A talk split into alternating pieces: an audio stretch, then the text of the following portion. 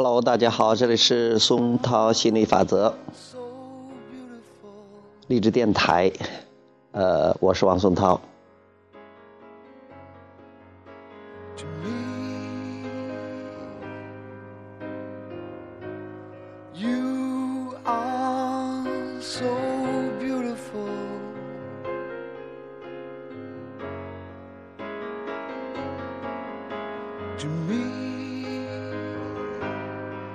Can't you see?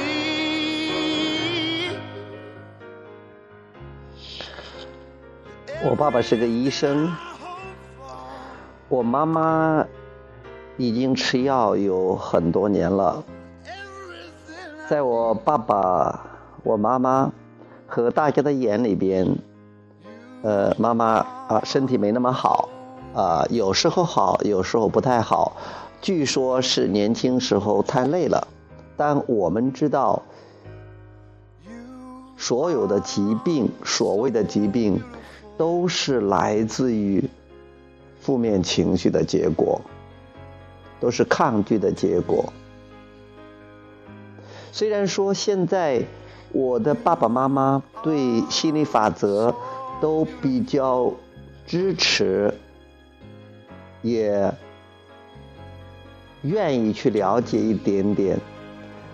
但是他们几十年来说养成和培养出来的那种负面的习惯，那种震动习惯，并不会一下子消失的。这就是我们说的 momentum，震动趋势和震动习惯。对于我来讲，如果他们没有完全准备好，如果他们没有问我，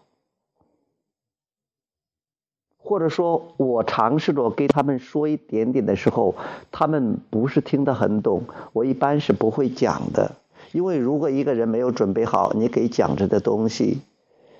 起不到什么作用，有时候反而会让他们感觉到很恼火。因为你触犯了，或者是顶撞了他们的信念，虽然说你也是出于好心想帮助他们，但我有时候就只管说一说，有时候就说起来了。我弟媳在我们吃饭桌上说：“哎呀，听说这个百分之七十的疾病都是因为情绪的原因。”那我就直直接说，不是百分之七十，是百分之百，因为一切都是情绪的。我妈也会说，那有时候可能是累的了或者什么的，但我知道都是因为震动，由于因为情情绪，但也不用跟他们争。如果他们认定是那样，你争都没有用，你也没办法说服他们的。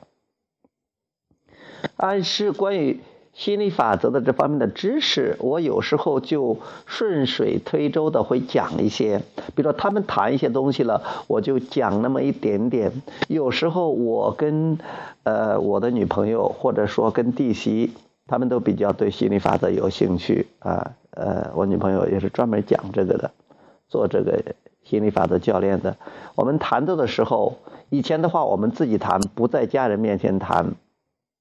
现在呢，我们就可以在他们面前谈，而且今天晚上我们在谈的时候，我我爸我妈还大声的说：“对对，是这样的，是这样的。”就是很多东西他们开始认同，因为他们也在，呃，有意识的调整他们的思想，他们很厉害了，他们也想让自己快乐，他们也就尽量的想跟我们有一些沟通，所以说他们不会太固执己见。这也是个非常好的现象。现在我爸爸妈妈每天还吃药，我也不再说，我也不鼓励他们吃药，但是也不反对他们吃药，也不建议他停止用药，因为在他们的心里边，在他们的信念里边，他们觉得吃药可以对他们有帮助。那这也不错，因为这样的信念，当他吃药的时候会有帮助。如果你建议他，甚至比如说有些人你跟他比较亲近，比如说是你的孩子，你强迫他不让他生病的时候吃药，但他认为是生病就是要吃药的，那如果你不让他吃，可能还会有一些副作用，他会觉得，嗯，那他可能会产生一些恐惧或者一些担心，那反而更不好。所以不要超越信念，一步一步的来。等到他们有一天了解了，或者说他们不想吃药了，或者他们觉得吃药好像也没什么用，那个时候他们愿意听，可以给他讲一些吸引力法则的知识，